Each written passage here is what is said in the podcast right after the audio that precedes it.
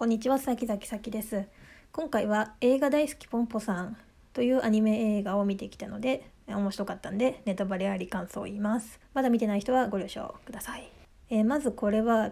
元はピクシブに投稿された漫画が映画化されたそうなんですけど、敏腕映画プロデューサーのポンポさんを軸とし新人映画監督のジーン君、えー、と彼は目に光がない暗い映画オタクのあの監督のアシスタントをやってる若い男の子と,、えー、と目が出ない新人女優の役者の苦しい生活をしているナタリーちゃんの成長を描いている映画制作ムービーとのことです。えー、映画ってこうやってできてるんだっていうのがわかるお仕事ムービーですね。で私も一応かつて映像制作会社にいたことがあるのでもうなんか非常にこう刺さるというか、まあ、あるあるもうわかるわという非常に楽しく見てきました。えー、とまず作がめちゃくちゃ綺麗でした。えー、と色が綺麗でなんか今時というかキャラのこう縁にビビッとな反射光っていうんですかねなんかこう入っててそれがおしゃれだなと思いました。でなんかアニメならではのこうグイグイ動く感じとかも良かったですし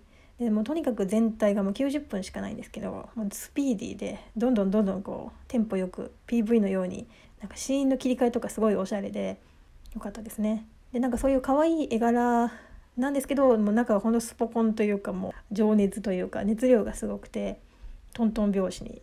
いきましたねなんかダラッとしたカットとかなく、まあ、ちょっと話うまくいきすぎじゃないかとも思ったんですけど、まあ、心の負荷なくこう必要なシーンを味わうことができてよかったなと思いました。でメインは編集シーンなんですけどこれはちょっとこうパソコンの前でこうマウスガチャガチャキーボードガチャガチャやってるだけなんですけどそれがこうなんか不思議空間でジーンくんが映像をバシバシ切っていくみたいな戦闘シーンのようになってましたなんか声優さんもこう安定した人たちと固めて、えージーンくんは役者さんで、えーナタリーちゃんも、えーニコラ出身の新人さんかなっていう感じだったんですけど、まあ、ちょっとナタリーちゃんのこう棒読みっぽかったんですけど、まあ、その棒読みっぽさが新人女優のナタリー感を出してて非常にいい塩梅だったと思いました。でこれは、えー、と映画を作る映画なんですけどこの作中映画の中の主人公と映画の中で映画を作っているジーン君の気持ちとでさらにこのあの映画大好きポンポさんを作っている監督のこのなんか思いというか気持ちがこう見事にシンクロしていてううわーってなりました。よかったです。なんかあのあの映画もあの映画もこんな感じで 撮影して編集してあー監督だみたいな感じになりました。いやーすごい映画好きとして本当に見てよかったなと思いました。えー、と印象に残ったシーンたくさんあるんですけどまあ厳選して、まあ、2つにしますと,、えー、とまずあの「なぜ新人のジーン君が選ばれたんですか?」ってこうポンポさんに聞いた時に「あの君はこう目に光がなかったから」みたいな風に言ってこうこう普通なんか「あなたには光るものがあったのよ」みたいに言うんじゃないかなっていうところでそのジーン君はその青春時代ずっと映画見ててもう友達もおらず、まあ、全然リアルが充実してなかった、まあ、オタクなんですけどなんかこうだからこそみたいなこう映画しか僕には映画しかないんですって言って本当に映画に関してはもう本当に詳しくて、まあ、だからこそ武器になるっていうなんて言うんでしょうねこうリアルをあまりこう日の当たる場所で過ごせなかった全国のオタクのみんなに向けてすごい希望のあるメッセージだなと思いました。そのリアルが充実していない人にはこう自分だけのこう創作世界があるっていう感じでなんかあありがてえって思いました。で、えー、とその対比としてこう何でもそつなくこなしてきたこうリア充出身の、えー、と銀行員になってる同級生というかアラン君という子が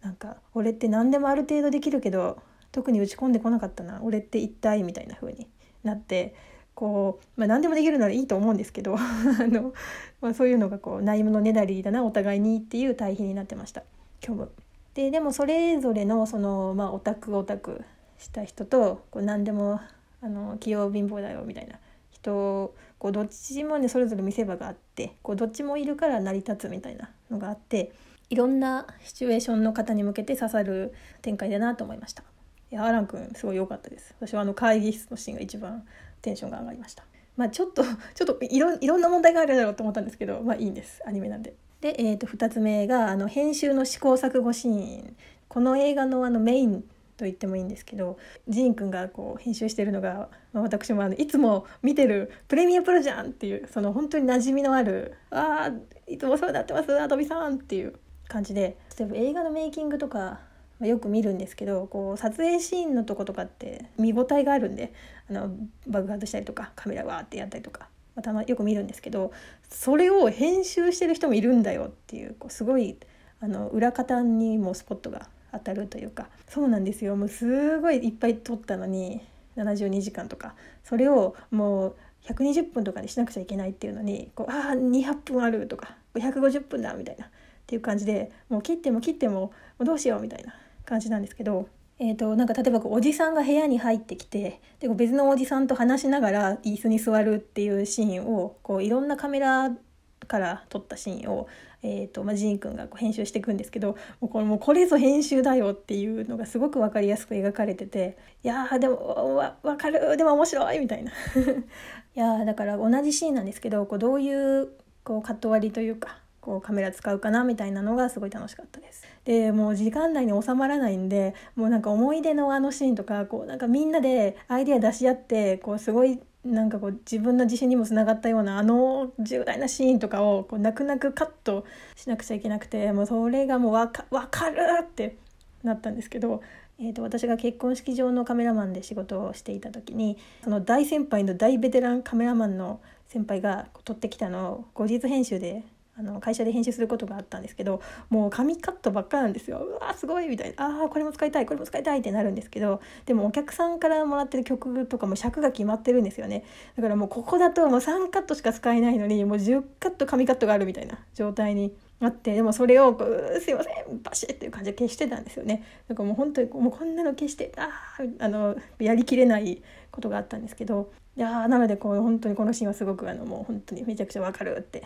ってました。で、まあ全、この映画全体通しなんですけど本当何かを選ぶということはこう何かを切り捨てなくちゃいけないっていうことで、まあ、予告編とかもそうなんですけどあの、まあ、映画に限らずですね、まあ、Twitter は140字しかないしこういう音声配信も時間内に収めるとか、まあ、そんなにつながるなと思いました。でそのカットカットカットをやった後にもうラストシーンでのもうつながったっていう爽快感が素晴らしかったです。気になる方は是非見てみてください。映画大好きポンポさん面白かったです。では以上です。